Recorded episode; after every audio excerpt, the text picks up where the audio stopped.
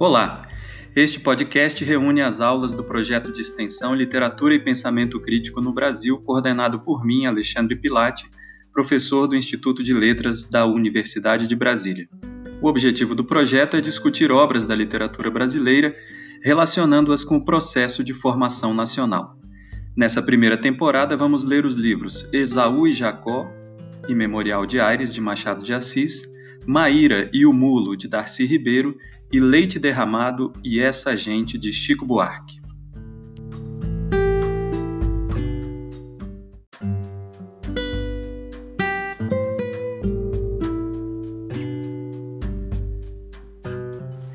E na aula de hoje, apresentamos uma leitura de Esaú e Jacó, de Machado de Assis, romance publicado em 1904 e que ainda hoje instiga pela relação que mantém com os fatos da história brasileira e algumas perspectivas de futuro para a nação.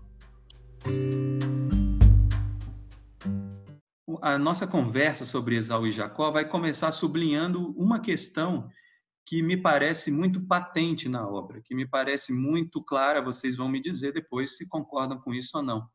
Mas algo que me parece muito claro, muito evidente na obra e que já foi dito, evidentemente, por outros teóricos. Não é um achado meu, é, um, é uma sugestão patente da obra e que, evidentemente, outros leitores de Esaú e Jacó é, sublinharam, né? já, já sublinharam, já evidenciaram, que é a relação que essa obra mantém com a história brasileira. A relação que essa obra mantém com a história brasileira é um dado fundamental da constituição estética de Esaú e Jacó. Ou seja, eu aqui não, não estou impelido a fazer uma leitura é, histórica da obra, ou historicista da obra, ou sociológica da obra, porque essa é a minha corrente literária, mas porque a obra nos diz isso. Quem leu a obra agora recentemente, né, eu tive oportunidade também pela quarentena de reler a obra com muita atenção, sublinhando muita coisa, revendo muitas é, muitas questões assim que ficaram já de algum tempo esquecidas da minha primeira leitura até, não é? é que foi feita ainda na graduação, depois eu fiz outras leituras parciais para contribuir em bancas, em debates e tal, mas essa leitura integral da obra me renovou a certeza de que a história é um grande tema de Esaú e Jacó. Né? É o grande tema de Esaú e Jacó. Isso não é novidade nenhuma, não é a, a descoberta da roda, nem de que a Terra é redonda, apesar de que essas coisas hoje já são muito mais questionáveis do que há cinco anos atrás, né? Mas não é alguma coisa que me que me escapa, né? É, é evidente, acho que todo mundo consegue ler isso. Para vocês terem uma ideia, por exemplo, é, vocês podem acompanhar isso na leitura do texto. É, são muitas as referências a datas em Esaú e Jacó. Se, na minha edição, por exemplo, tem uma data na primeira página, 1871. É, logo depois, vai se marcando o tempo com essas datas cronológicas, é, aparentemente a esmo, mas se você observa isso no conjunto da obra, isso é algo muito, muito claro, muito evidente, muito forte, né? Há também, é, para além disso, para essa indicação indicial de temas, é, de, de, datas e, e, datas exatas, né, das coisas que acontecem, há também referências a eventos históricos brasileiros, né? Se a gente quiser fazer uma, um breve resumo para isso, assim, é, basta você lembrar que o, os gêmeos Esaú e Jacó nascem em 1870 1870 é o ano em que termina a Guerra do Paraguai. Né? Esses é, gêmeos ficam maiores de idade, ou têm 18 anos, quando a gente tem a abolição da escravidão. Né? É, aliás, pela, por notas aí, por exemplo, eles nascem exatamente quando, no mês que termina oficialmente a Guerra do Paraguai.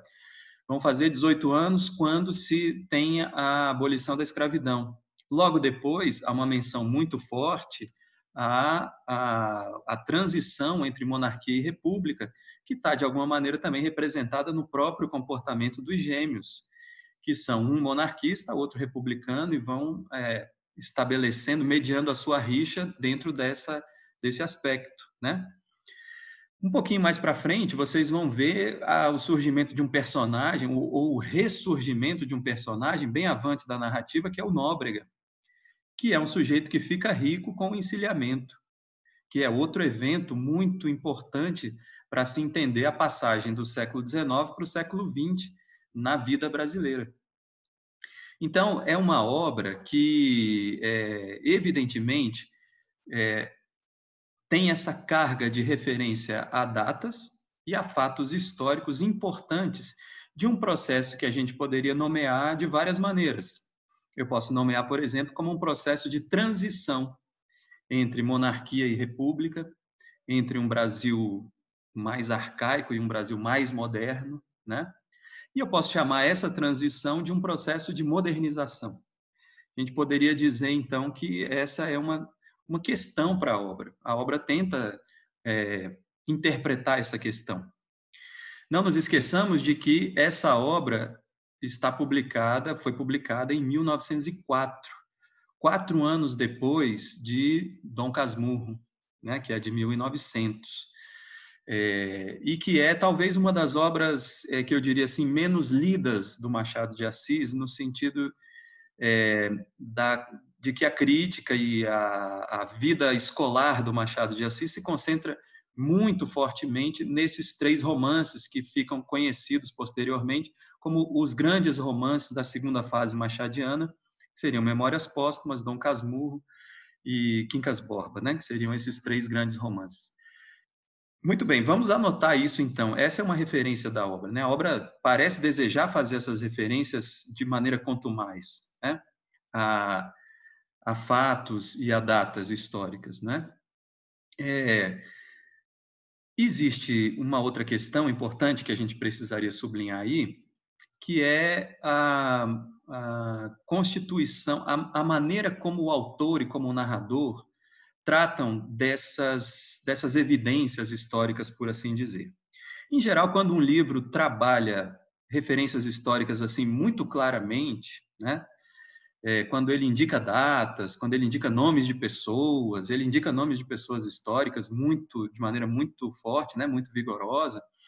É, em geral, quando um romance faz isso, nós, como leitores, somos provocados a acompanhar e a fazer uma relação entre é, essa, esse conjunto de fatos, pessoas e datas e a narrativa nós somos é, provocados pela obra a fazer essa relação entre intriga íntima e intriga histórica, né? É, que, por exemplo, no caso de Esaú e Jacó, fica muito evidente quando ele coloca um gêmeo monarquista e o outro gêmeo republicano, né? E coloca esses dois gêmeos para brigar eternamente, desde o ventre da mãe, desde o momento que ele é, é consultada a nossa Bárbara, né, que é a cabocla do castelo, é ele essa rixa permanece, não é? Então, é, quando um romance faz isso, quando um romance ou quando uma obra literária faz demais isso, eu tenho um princípio que não é, evidentemente, um princípio que precisa ser seguido por vocês. Mas eu acho que aquilo que especialmente em obras modernas. Aquilo que a obra patenteia demais, é, é bom ligar em nós um sinal de alerta. Pode ser, inclusive se tratando do Machado de Assis, pode ser que seja um drible. Pode ser que seja alguma coisa que ele quer dizer assim, bem, veja como a correspondência entre os gêmeos e o Brasil é assim, direta. Leia isso. Leia isso desse jeito, né? Mas tem outras coisas que são de uma ordem também patente, mas um pouco mais sutil, talvez, né? E que podem nos dizer dessa relação entre a obra e a história de uma maneira mais profunda, tá certo? E aqui, então, é, é o que eu queria chegar, assim, para falar com vocês de uma maneira geral, né? Sobre a obra, em primeiro lugar. É que Isaú e Jacó nos coloca a questão da relação entre obra de arte e história. Nos coloca a questão da relação entre obra literária e processo social. Ela nos coloca essa questão. Mesmo que seja de uma maneira, às vezes, é, oblíqua, para usar um termo drummondiano, né? gauche, torta, né? não uma reflexão uma, uma, de uma reflexividade mecânica imediata. Né?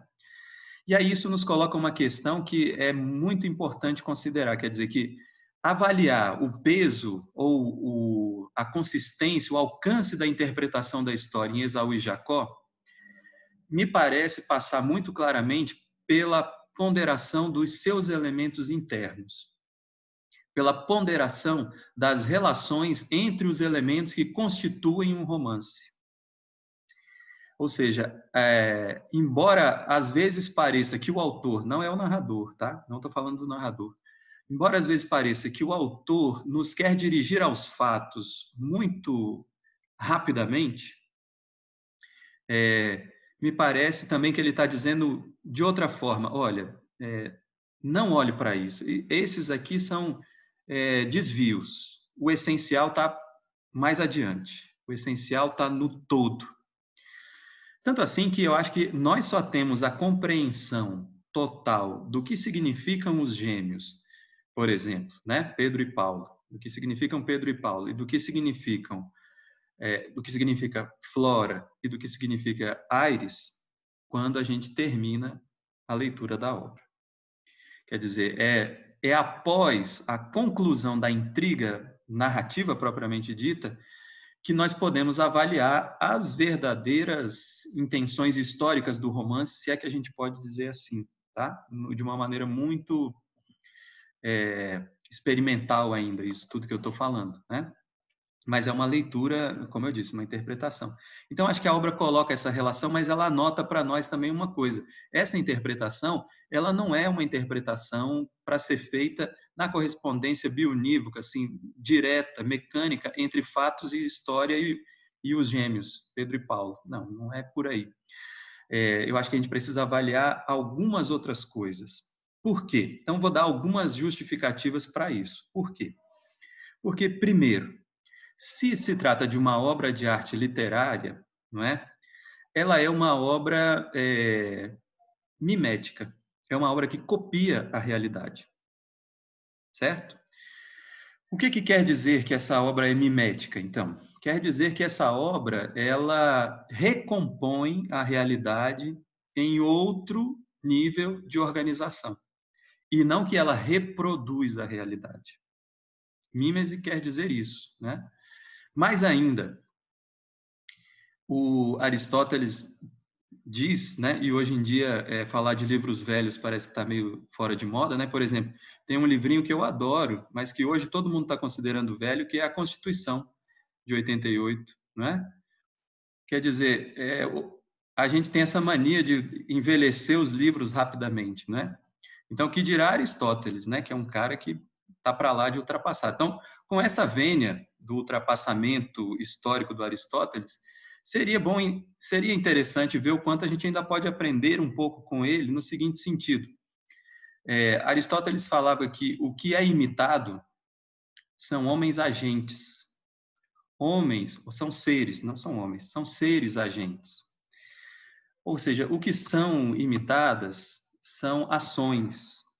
E o que, que são as ações dos seres agentes? Homens ou é, seres aos quais foram atribuídas características humanas de alguma maneira.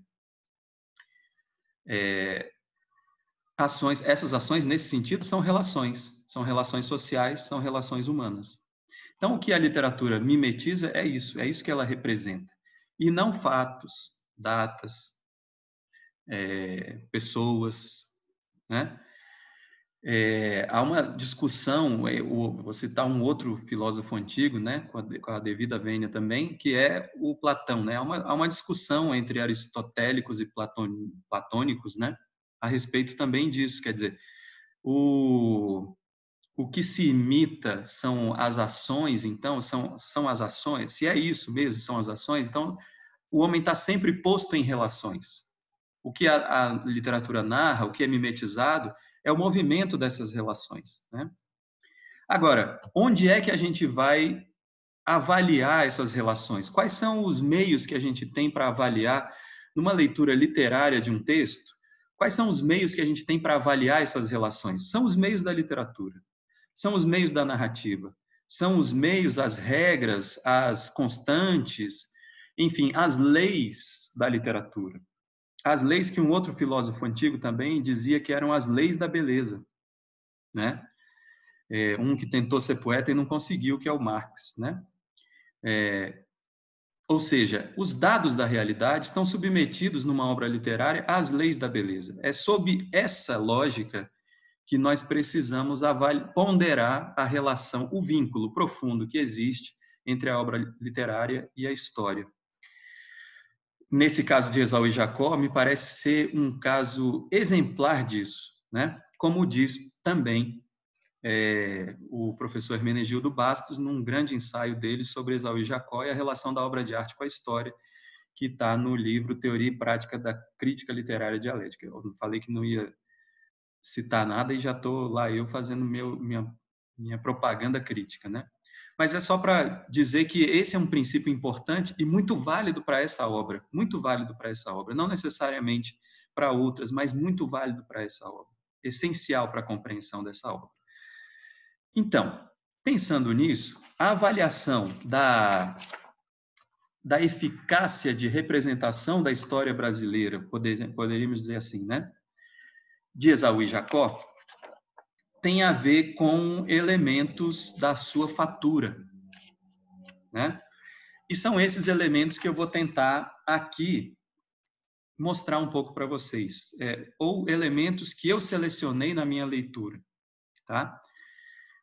Vou enumerar esses, esses elementos aqui agora e vou discutir rapidamente cada um deles, tá? Eu acho que são pontos essenciais para a compreensão da estrutura de Esaú e Jacó e, portanto, do seu vínculo profundo com a sociedade brasileira e com a história do tempo, né? Com a história daquilo que nós podemos chamar de uma modernidade periférica, né? São pontos essenciais, a meu ver, o seguinte, e aí por aí é que a gente pode ir começando a conversar sobre isso. Em primeiro lugar, a relação narrador e personagem. Esse é um primeiro ponto muito importante. A relação entre o narrador e o personagem, Aires, e os restantes personagens. Mas, em primeiro lugar, essa, essa relação.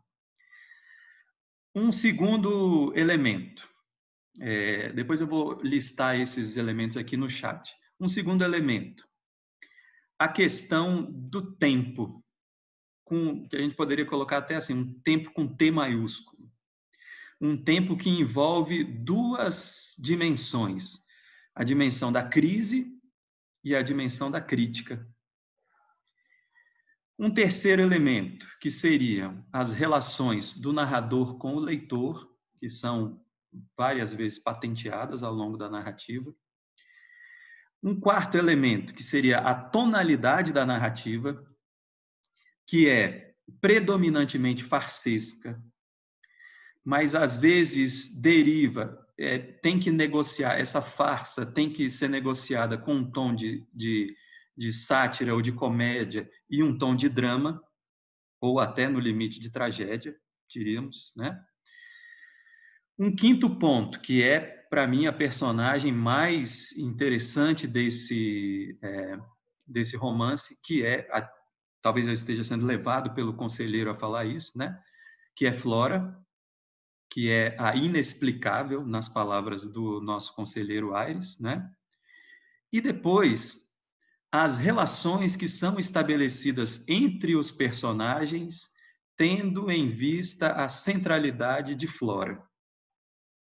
Então, é, basicamente, eu diria assim, são esses seis pontos que interessam na minha leitura ou na leitura que eu fiz, como eu disse, uma leitura bastante é, naif, né, diria assim, primitiva da obra Esaú e Jacó, né? Eu estou passando aqui para vocês agora essa essa essa lista, tá? Que eu acabei de ler aqui e que eu ponderei, né? Anteriormente, vou tentar começar a falar desses pontos agora.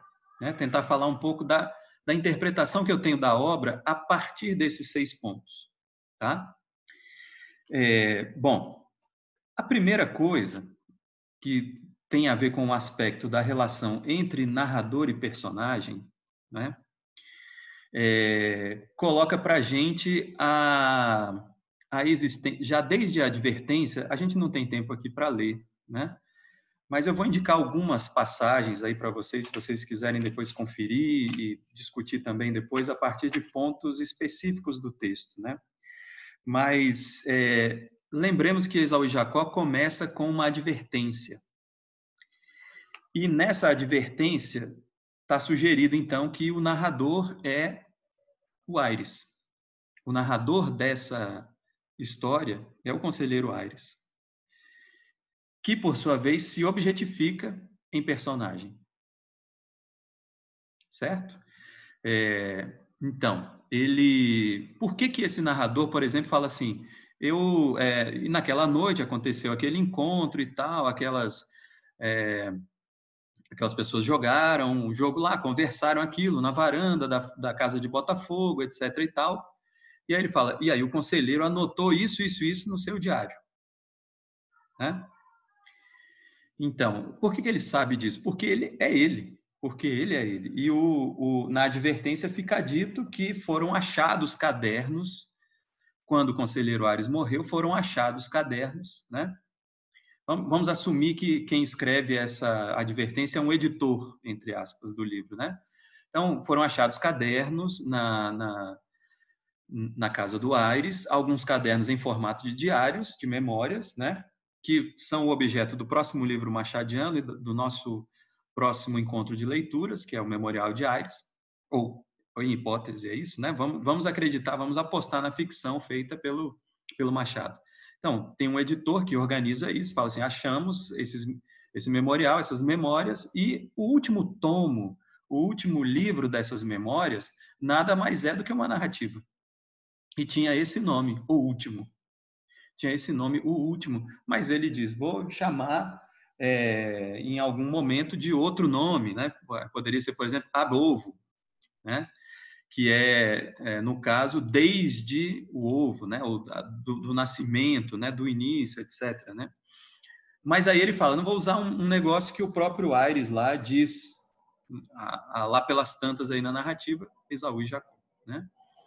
Para falar da intriga do Pedro e do, do Paulo. Ok. É, então, isso aí é, mostra para gente que existe um. O, o, narrador é um.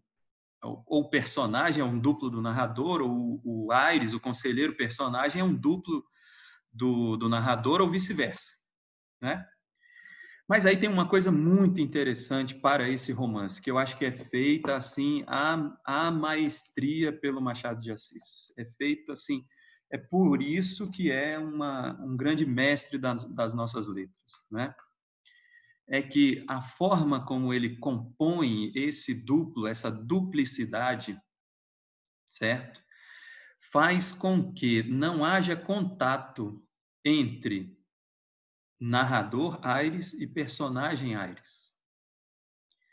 É, por que não há contato? Porque Aires é contado em terceira pessoa.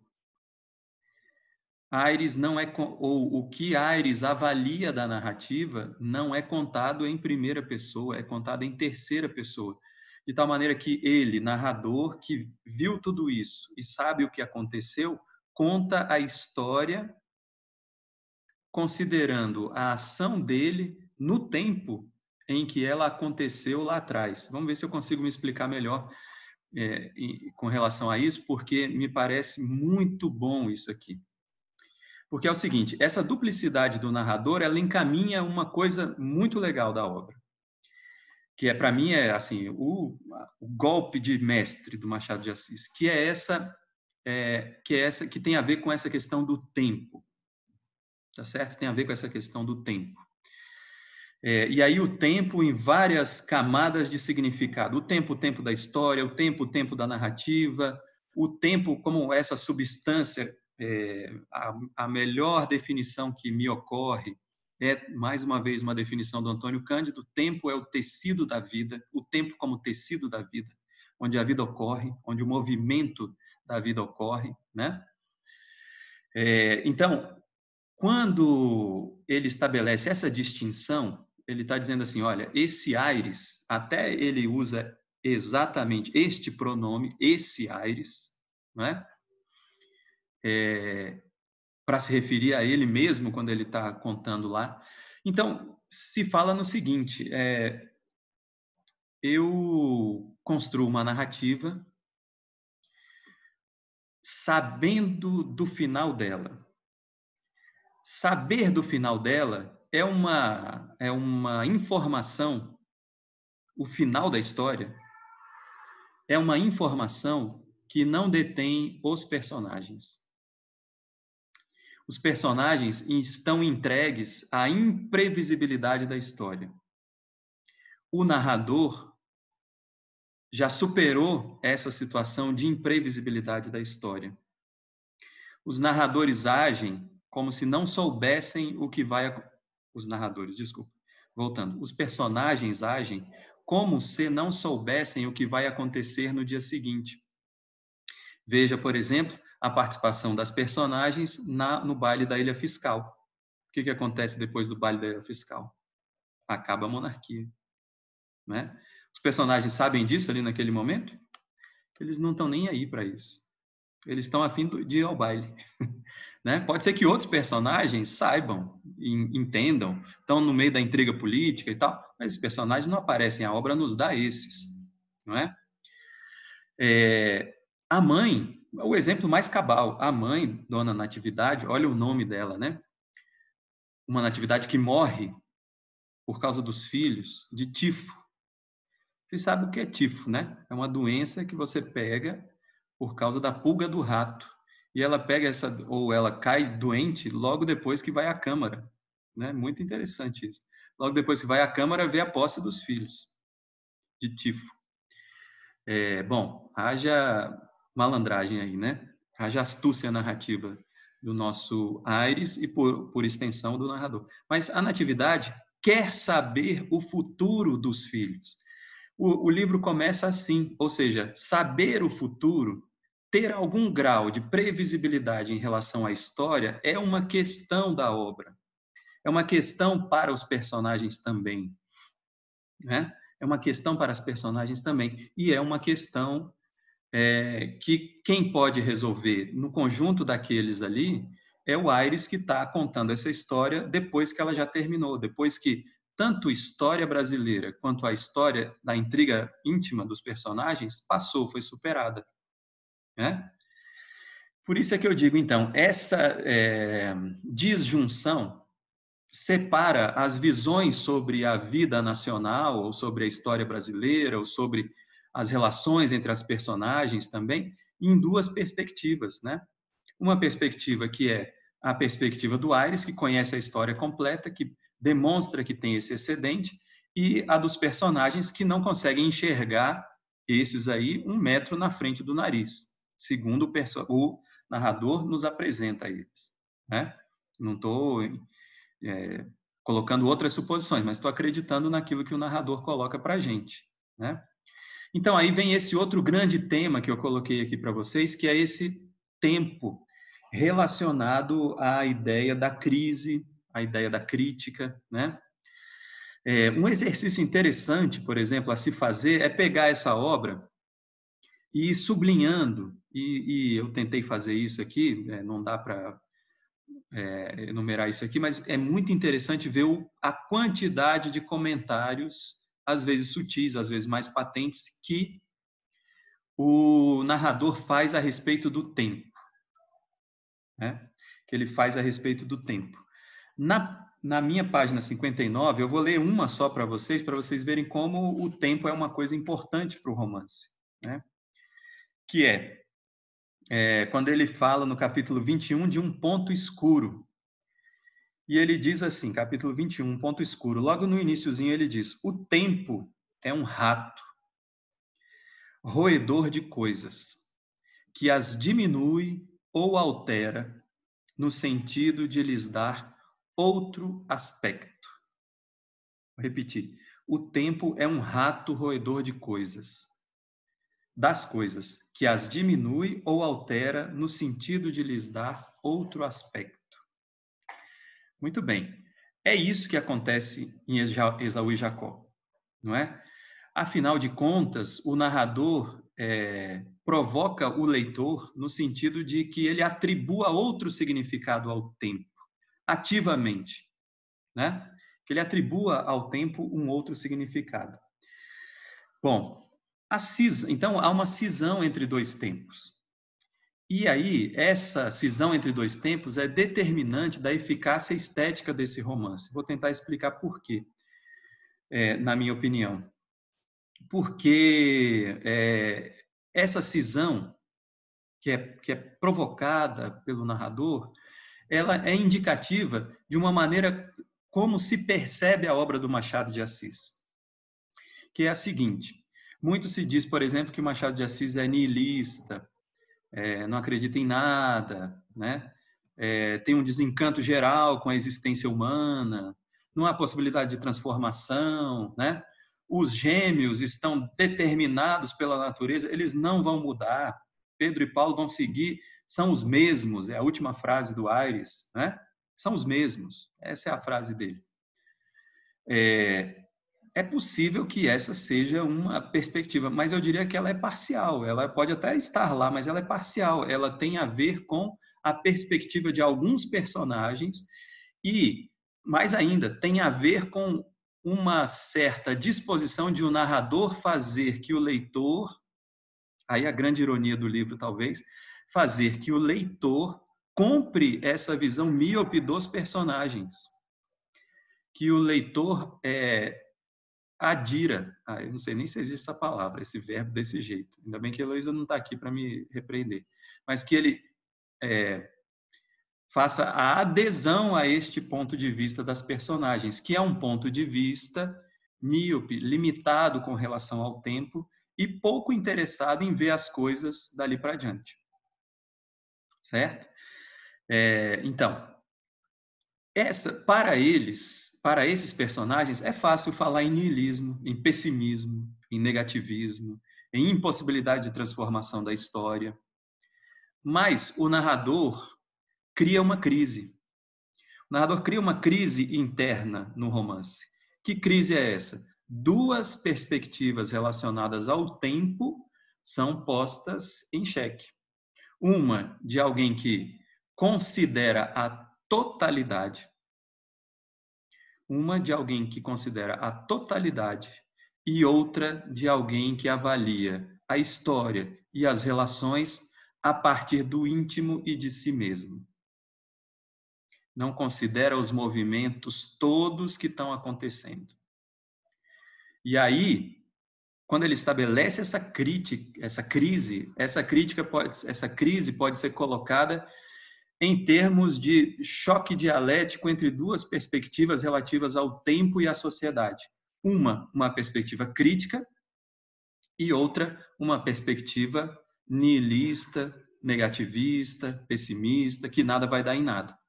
Que eu estou dizendo que não está completamente ausente, não está completamente ausente do livro, mas que ela é função de uma crise criada pelo romance. Ela é apenas uma função, assim como a crítica é apenas uma função. Tem o verdadeiro choque do livro não é entre os dois personagens Pedro e Paulo.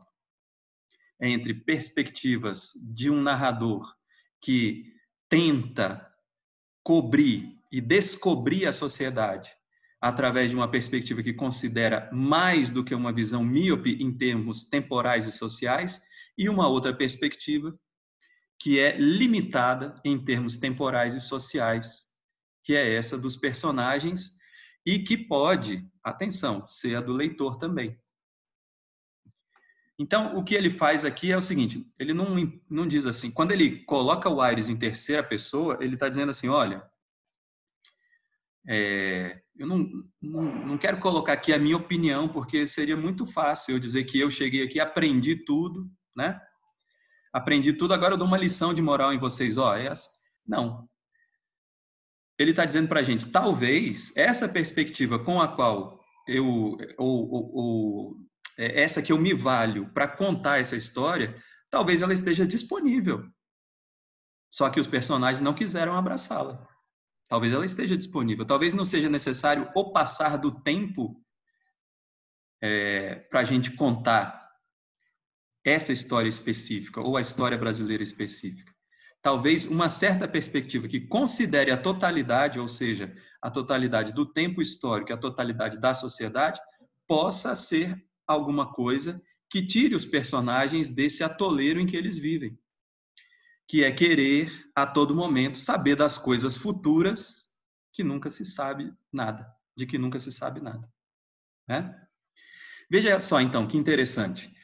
Essa é a, é, eu acho que essa é uma, é uma coisa muito provocante assim desse romance, que é, é, é essencial assim para a gente compreender essa dinâmica do, do narrador aí, né? É, então, para mim essa relação entre o tempo, entre esse duplo do personagem, narrador e personagem, que cria essa crise, né? Ela tem a ver também com esse terceiro elemento que tem a ver então com essa dimensão que a gente está falando aí que é a, uma ligação dessa questão do tempo com a relação entre o narrador e o personagem, né? E, ah, desculpa, entre o narrador e o leitor, ou o narrador e a leitora. Então, qual, qual seria, dentro dessa minha dessa leitura que eu estou tentando armar aqui, qual seria a função da ironia nesse caso? A função da ironia é exatamente provocar o leitor para, é, na sua no seu desejo, talvez, de adesão, quase como um, um instrumento assim. É, claro que o que eu vou falar aqui é uma besteira, é, é, como é que a gente diz assim, anacrônica, né? É, anátema nesse caso aqui, mas quase como uma técnica de desidentificação brechtiana. É, no sentido de que parece que a ironia do narrador, na relação com o leitor implícito ali na obra, tem a função de é, apará-lo para a crítica, ampará-lo, né? dar, dar amparo para que ele faça a crítica da perspectiva desses personagens. Né? Mas para que ele faça a, a, crítica da situação total, e não apenas de um personagem ou outro. Né? Uma pergunta que se faz muito, por exemplo, qual é o protagonista dessa obra? Né? Qual é o protagonista? É uma obra meio, meio, eu acho assim, uma obra meio estranha, no bom sentido do termo, é uma obra meio desconjuntada no bom sentido do termo, no sentido de que não tem uma constância da apresentação dos personagens, etc. E tal. O, por exemplo, tem um movimento que precisa ser apontado na obra especificamente, a gente não tem tempo para fazer isso aqui, mas é quando aparece a flora. Quando aparece a flora, a gente, é, em princípio, parece assim, bom, então aqueles dois bobocas daqueles gêmeos, né, que eles são dois estúpidos, dois panacas, né, assim, típicos da, filhinhos de mamãe, né? típicos da, da desse, dessa galeria machadiana. É, bom, aí agora saíram esses caras de cena, entrou uma personagem humana de verdade aqui, que é Flora. Entrou uma personagem. Mas aí é interessante como alguns capítulos depois a Flora desaparece completamente. E aí quem ocupa o lugar desse protagonismo é Natividade e, e Aires.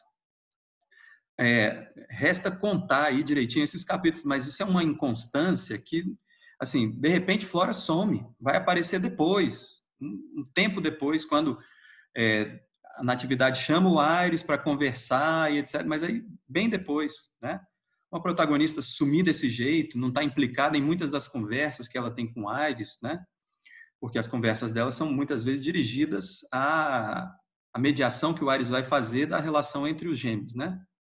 Bom, enfim, essa é, é uma é um, um, um parêntese para a gente ver assim como o, o, e o narrador vai dando pistas ao leitor de que ele conhece o final da história. Isso é uma coisa importante. As pistas que ele dá para o leitor são assim, ó, você queria que eu contasse mais um pouquinho sobre eles aqui nessa situação, né? Mas agora eu não vou fazer isso, eu vou pular um pouco. Ou então, talvez eu me demore mais um pouquinho aqui, né?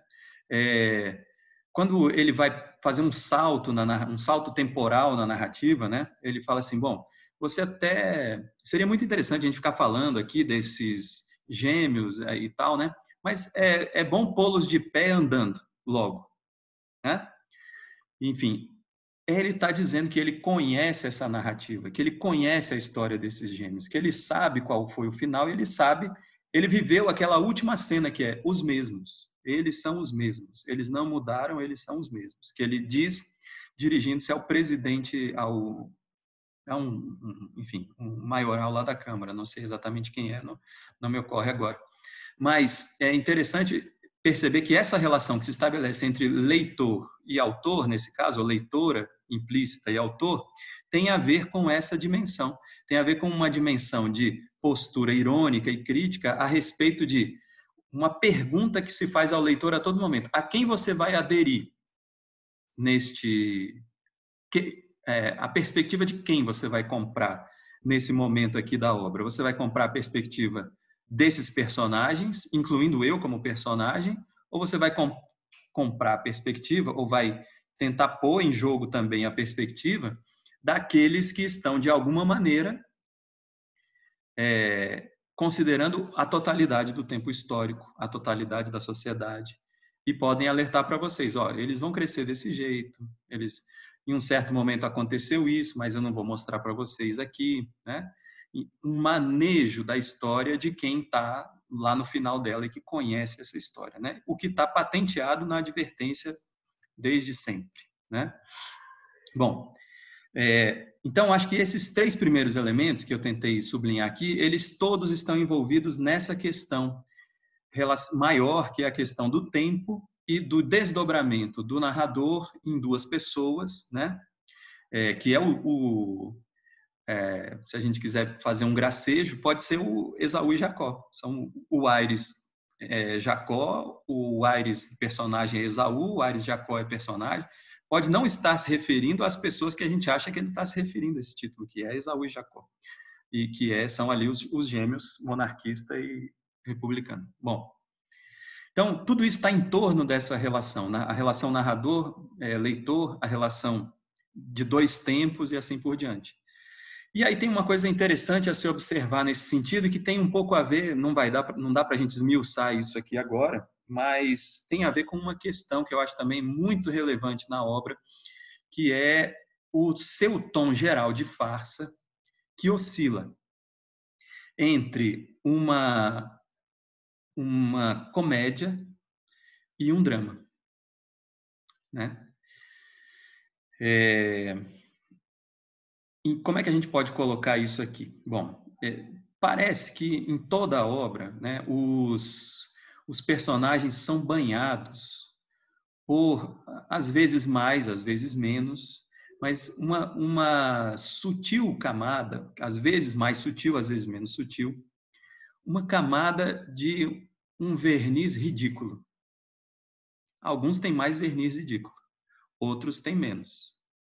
Né? Por exemplo, nessa escala eu colocaria, na, na escala do ridículo, é óbvio que os gêmeos são o mais ridículo, né? E Flora, o quase nada ridículo, eu diria, talvez, né? Pode ser uma interpretação que a gente pode colocar em jogo. É, por que Flora é a menos ridícula a nada ridícula nesse esquema todo? porque ela é aquilo que é o inexplicável. Ela tem uma gravidade, diferentemente dos outros personagens. E é muito sintomático que ela morra, né? É a única personagem que, de alguma forma, é refratária a esse ridículo que banha todos os outros personagens, né? Mas veja bem, como é, como é que esse tom de ridículo vai se patenteando? Sutilmente em algumas ações, em algumas indicações, a visita à cabocla do castelo, do Morro do Castelo, é, é típica disso, né? Quer dizer, as e, e a cabocla, a Bárbara, tá a um passo de rir da cara delas, né? Evidentemente, está um, a, um, a um segundo de rir da cara delas, querem saber coisas futuras de dois paspalhos, né? Da, enfim, dois filhinhos de mamãe, panacas, e ela ri, enfim, isso fica suspenso, mas é uma grande possibilidade de que ela esteja passando por uma situação bastante ridícula e ela tem é, consciência disso. Tanto que ela se precaveia de muitas coisas, muitos cuidados, que meio escondida, etc e tal. O grau de felicidade que ela sai com um vaticínio que é absolutamente vazio, que é nada, né? É ridículo o grau de, de, de alegria que ela sai dizendo, oh, ótimo e tal. Uma pulguinha atrás da orelha, mas evidentemente, no geral, muito satisfeita. Então, esse tom ele é mostrado em vários momentos, mas eu acho assim, se a gente pegar os capítulos em que os gêmeos aparecem e é contada a juventude deles, é um, um momento em que esse farsesco deriva para a comédia, digamos assim, né? Para as comédias. A gente está ali um, eh, assistindo a um palco de uma comédia, às vezes, pastelão. Que comédia pastelão é, seria essa? Por exemplo, no momento em que eles disputam, lá pelo capítulo, se não me engano, 34, 24 que eu anotei aqui, que é Robespierre e Luís XVI, quando eles disputam, fazem, eh, tentam fazer uma compra e, né, etc e tal. E aí isso, aquilo é uma cena de, de pastelão. Dá para dá para filmar aquilo, por exemplo, numa novela das seis ali, né? É, que é típico da da Rede Globo também colocar essas situações assim em geral, também com membros da elite, né? Se colocados em situações patéticas, mas não só, né? Também personagens populares, no caso das novelas. Aqui não, são esses dois é, filhos família, né? Que são colocados nessa situação. Muito bem. Esse, para mim, por exemplo, é um ápice da comédia e do farsesco, né? Qual é um outro momento em que esse ápice de comédia de farsesco se revela mas não tem mais tanta graça assim. Não tem mais tanta graça assim. Porque uma das coisas que o narrador vai ensinando para o leitor atento é que isso é ridículo, mas é, não é sempre risível, não é, não é sempre de se rir disso. Porque, em muitos casos, esse ridículo a que esses personagens da elite se submetem é um ridículo que despreza a vida. Hum? É, qualquer semelhança com a contemporaneidade é mera coincidência, tá? O Brasil já evoluiu muito, nós não somos as mesmas pessoas que acreditavam em certos mitos que graçavam na sociedade no final do século XIX, né? Nós evoluímos bastante, superamos, vivemos sob o império da razão, da ciência, etc. e tal, né? Muito bem. É, com relação a isso, então, é interessante a gente notar que há uma outra cena ridícula de disputa entre os dois, mas que já não tem mais tanta graça assim, que é a cena do cemitério, lá no capítulo 112. Se você quiser anotar para conferir lá depois, você recompõe aí pela memória que essa cena do cemitério é uma cena em que acontece o quê? Um do, eu agora não vou me lembrar qual exatamente, mas um dos gêmeos é, acorda cedo no aniversário, no mês, no primeiro mês de morte de Flora. Um acorda cedo, vai lá depositar flores e eis que, se não quando, o outro chega lá e vê que o, o seu duplo está lá depositando as flores e tal, e, e ele permanece lá. E aí ele termina, o, o término desse capítulo é muito interessante, porque ele fala assim: o leitor deve estar avaliando aí o que o, o gêmeo é, que já depositou as flores se escondeu para ver o irmão ir lá colocando as flores, o irmão está pensando em alguma coisa. O que será que ele está pensando? Será que ele está pensando em, depois que o irmão for embora, voltar para lá e contar mais uns minutos de relógio para ganhar do outro gêmeo?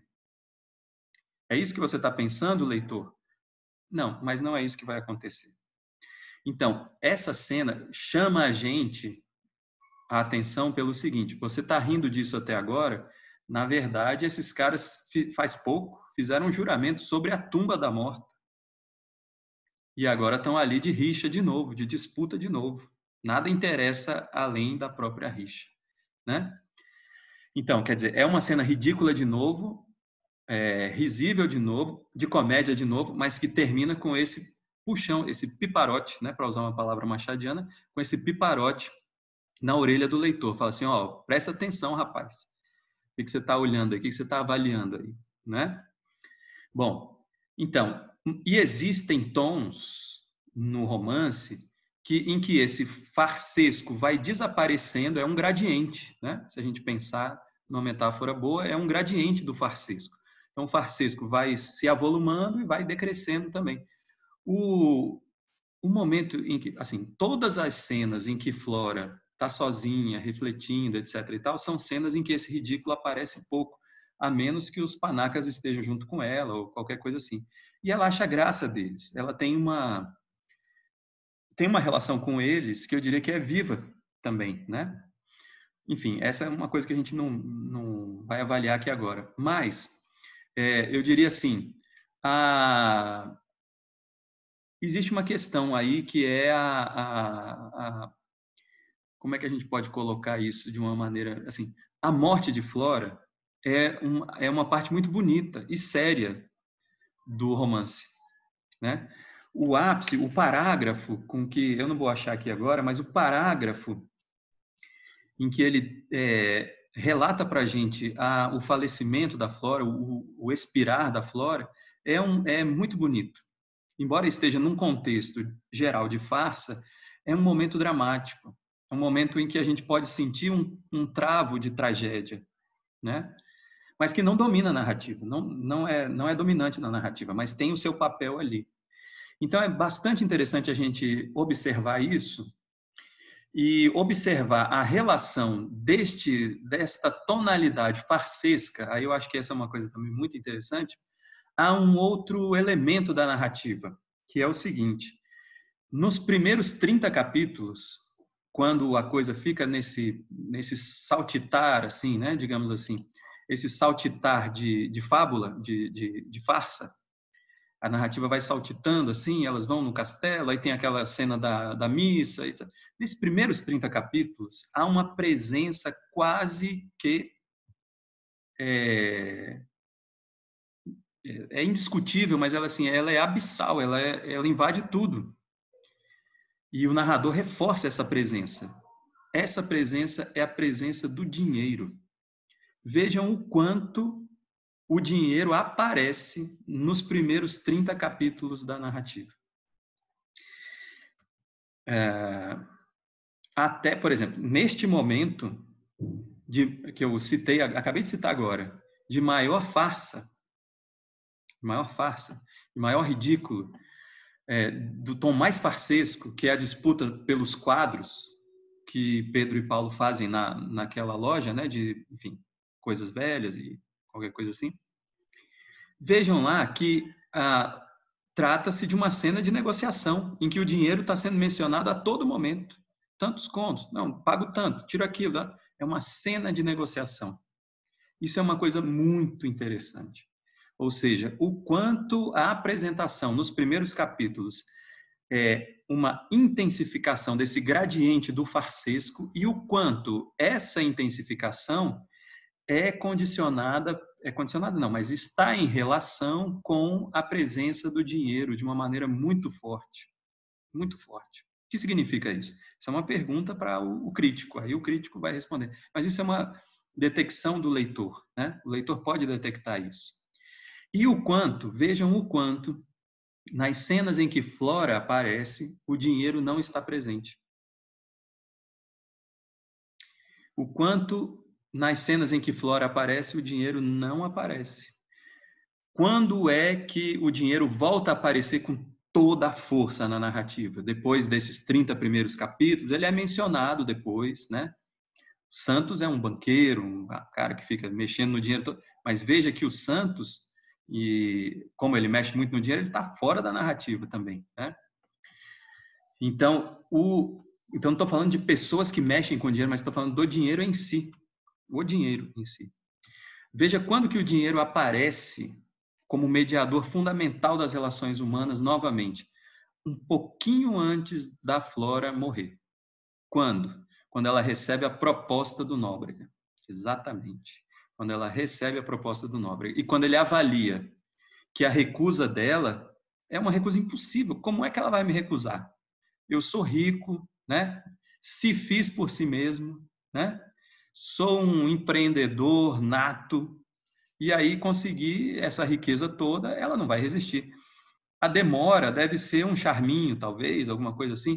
A demora na resposta deve ter alguma outra. Ele se aflige, deve ter outra coisa. Quando termina o capítulo e a, a Perpétua né, entrega a, o bilhetinho dizendo, ou informa ele, eu não me lembro exatamente como é que é, mas informa que ele foi preterido que, que Flora não quer casar com ele, ele diz assim: só pode ser doença. Essa menina é doente. Quem é doente?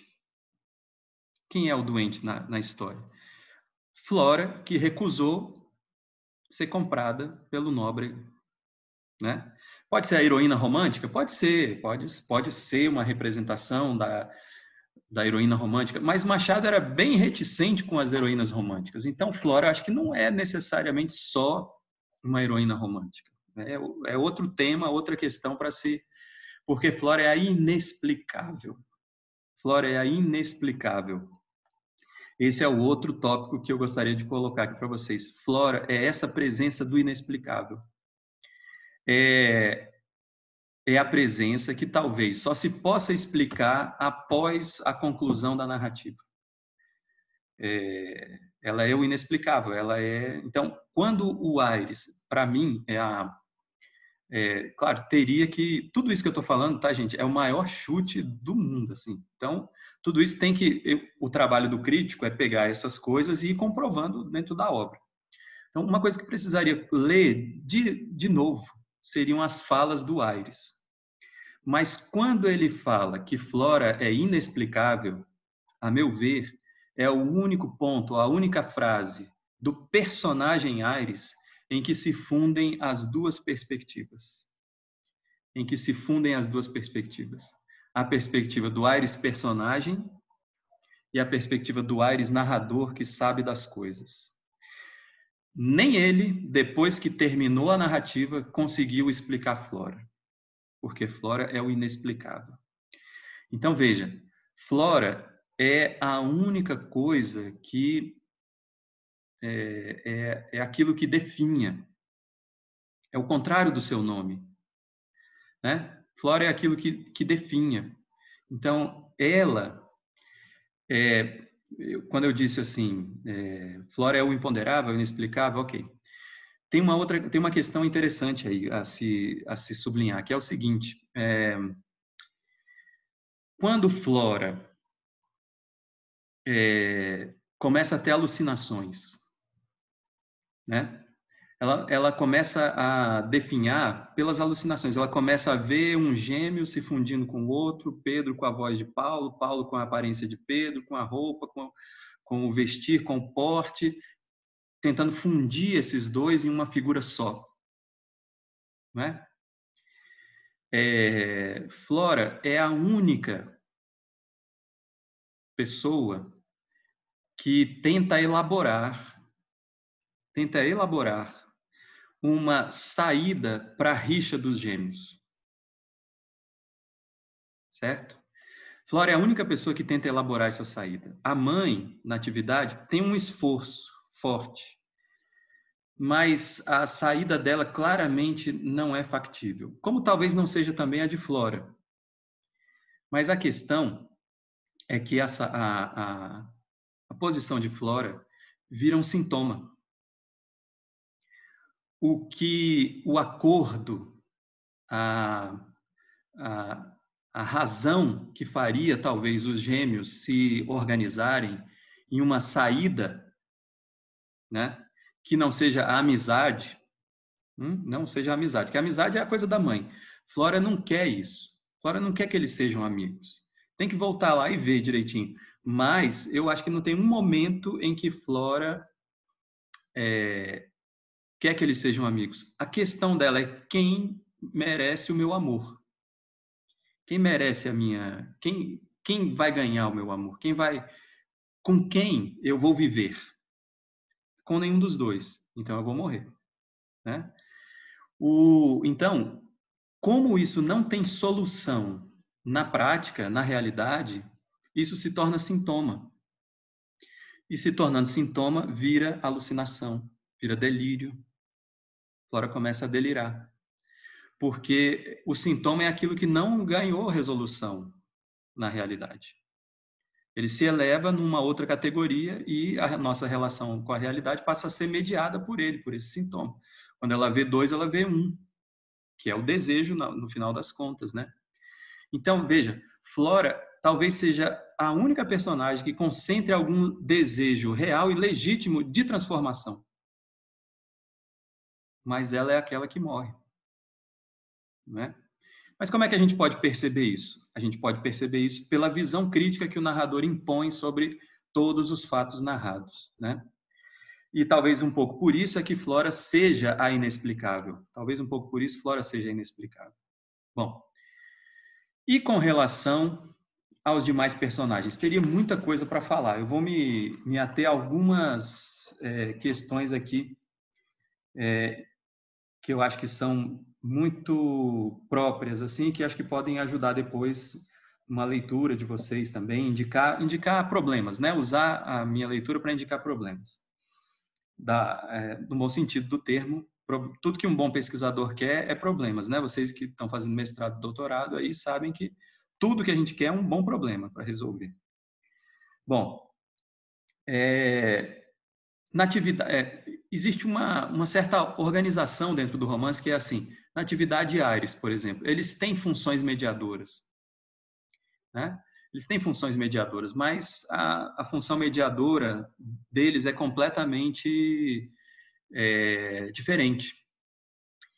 Eu diria assim, a mediação de natividade é, é gorada. Ela não consegue resolver os conflitos porque ela tenta fazer a mediação dentro de um certo horizonte de classe, digamos assim, de um certo horizonte íntimo, que é o, horizonte da família. Ó, oh, meus filhos, é bom que vocês não briguem aqui dentro, que, que aqui na nossa família haja harmonia. Que vocês briguem com os outros, problema dos outros. Certo? Defendam o de vocês. Isso também é uma coisa que acabou no Brasil, né? As elites agora com essa crise, por exemplo, elas também, enfim, né? Os irmãos pararam de brigar entre si e passaram a brigar com os outros também, né? Então, assim, é, voltou agora por causa da crise, mas a gente já tinha pacificado isso também, né? A sociedade vem sempre em primeiro lugar, o pacto social vem sempre em primeiro lugar e assim por diante. As rixas internas a gente sublima, né? No ambiente íntimo, não é isso? Enfim, são, são questões que têm, têm concretude específica na, na brasilidade, né?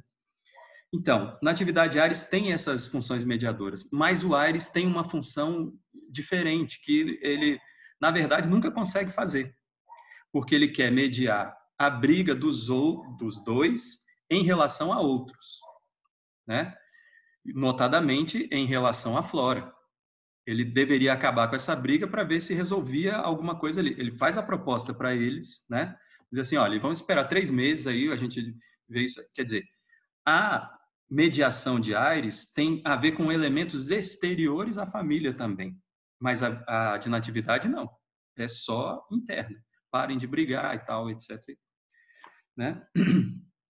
É, uma coisa ridícula também, por exemplo, é aquele abraço que os dois se dão quando são é, crianças ainda, né? Estão brigando, a mãe manda eles dar abraço e o Aires, o, o, narrador, conta o abraço que é assim, um botou a mão nas costas do outro e desceu, né?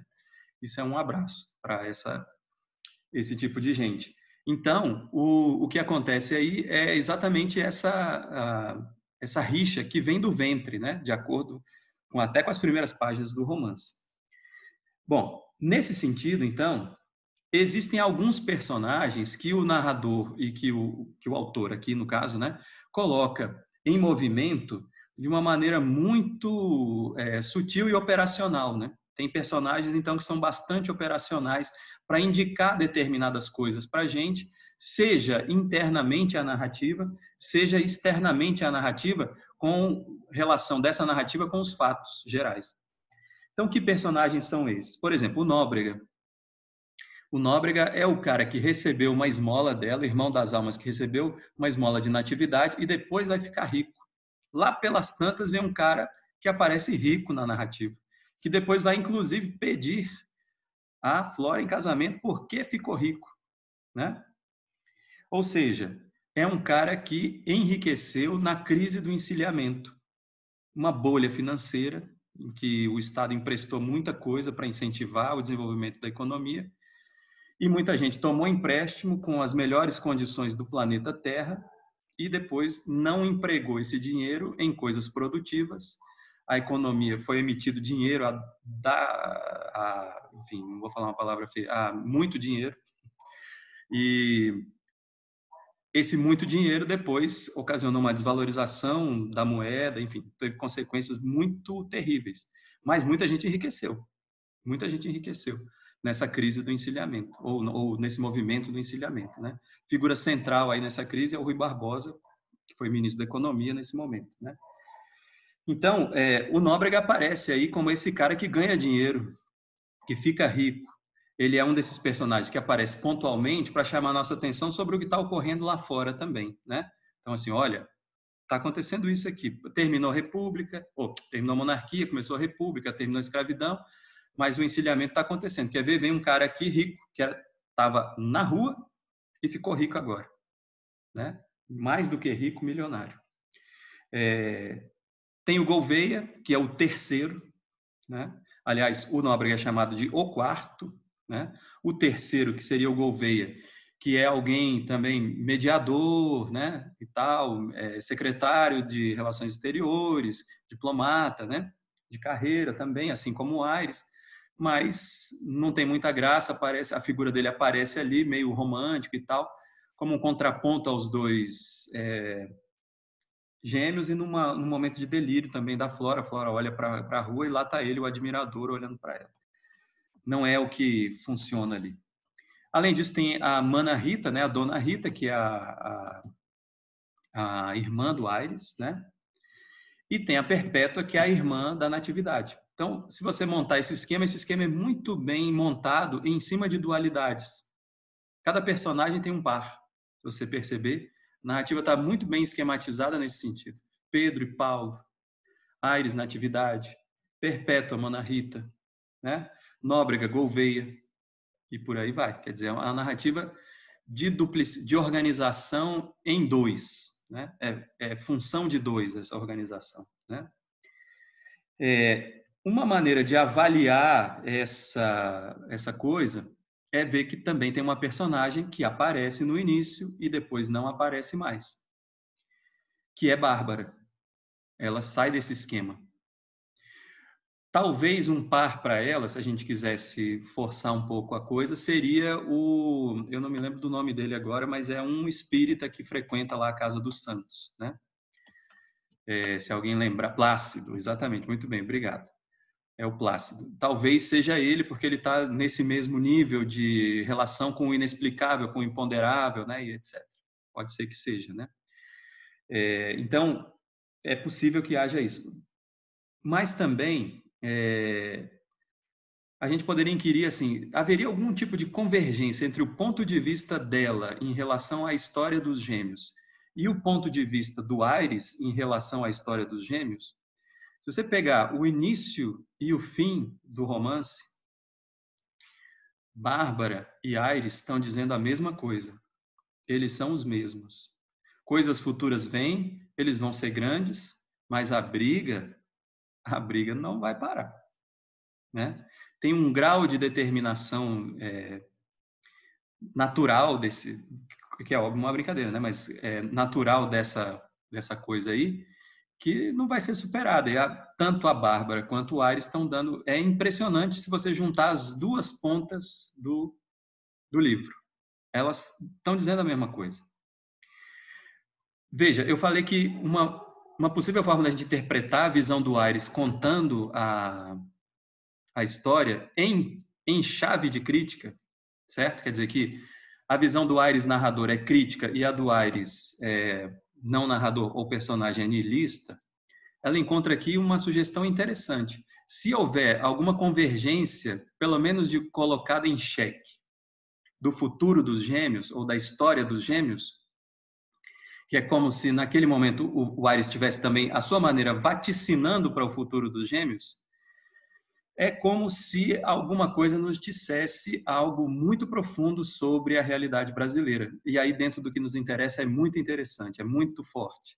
Porque é o seguinte, a, essa visão crítica sobre os gêmeos, ela estava disponível, mas não para a classe social dos gêmeos para as classes populares, para a cabocla do castelo.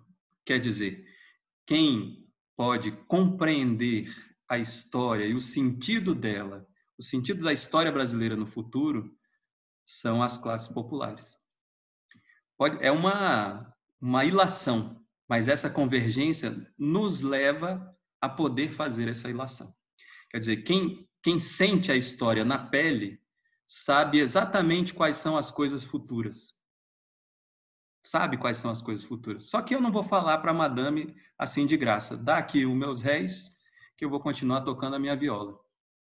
E aí tem uma outra coisa interessante, que é o monólogo do burro, que é um capítulo excepcional que também tem a dizer alguma coisa sobre isso, dessa perspectiva das classes populares, que não está, eu diria assim, representada de forma patente no romance, mas que pode ser um, um indício de ligação entre a crítica, aí total, né, machadiana, ao tempo que não está disponível é, para as pessoas daquela classe, que vão se arranjar de algum jeito. Um era monarquista, o outro apoiava, não apoiava. A mãe era mais simpática ao imperador, o pai não queria nem saber, só queria o santo, só queria saber de dinheiro mesmo, né? Era banqueiro, então ganhou também com encilhamento, etc. e tal. Foi a coisa foi, né? Avançou. É, coisas futuras ficaram grandes, foram grandes homens e a coisa permaneceu, né? Mas há uma possibilidade de transformação. Mas essa possibilidade de transformação não está condicionada àquele círculo íntimo daquela família. Ela pode estar tá fora. Ela pode estar fora. Como está fora o narrador, como está fora o autor, como está fora o editor, né? É, então, é essa relação entre coisas futuras grandes homens e a última frase do Aires para ele, né, é, com relação a eles. Mudar, não mudaram nada, né? Mas veja bem, o essa família é, ou essa classe social se compraz com o determinismo. É uma classe que, que gosta de dizer muito: as coisas são assim, os homens são naturalmente assim. Não, eles não vão se transformar né? Mas para uma outra classe interessa uma outra perspectiva de dizer assim: as coisas são assim, mas não precisam ser assim. Elas podem ser diferentes. As coisas futuras podem ser diferentes. Nós podemos imaginar, como a cabocla do castelo, um outro futuro. Quando o narrador adere à crítica a essa perspectiva determinista, que é explicitada para nós pela vida dos gêmeos, ele está contando um pouco dessa possibilidade histórica. E reagindo, portanto, com o total da narrativa a esse determinismo que está representado nos gêmeos e que tem correspondência na realidade histórica brasileira, que atravessa momentos graves ali, sai da Guerra do Paraguai, passa pela, é, pela abolição, pela República, pelo encilhamento, e o movimento de transformação parece pequeno ou pelo menos insuficiente, né? Mas quando o narrador nos apresenta essa possibilidade de crítica, todo esse determinismo que interessa às classes dominantes está posto em xeque. Essa é então um pouco da conclusão em relação à história e a esses movimentos profundos da história que a gente pode é, tentar extrair dos movimentos internos da obra Esaú e Jacó.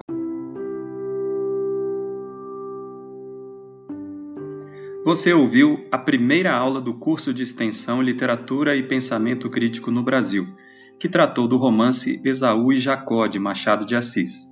Esse projeto de extensão tem o apoio do Decanato de Extensão da Universidade de Brasília e da Fundação de Apoio à Pesquisa do DF, FAPDF.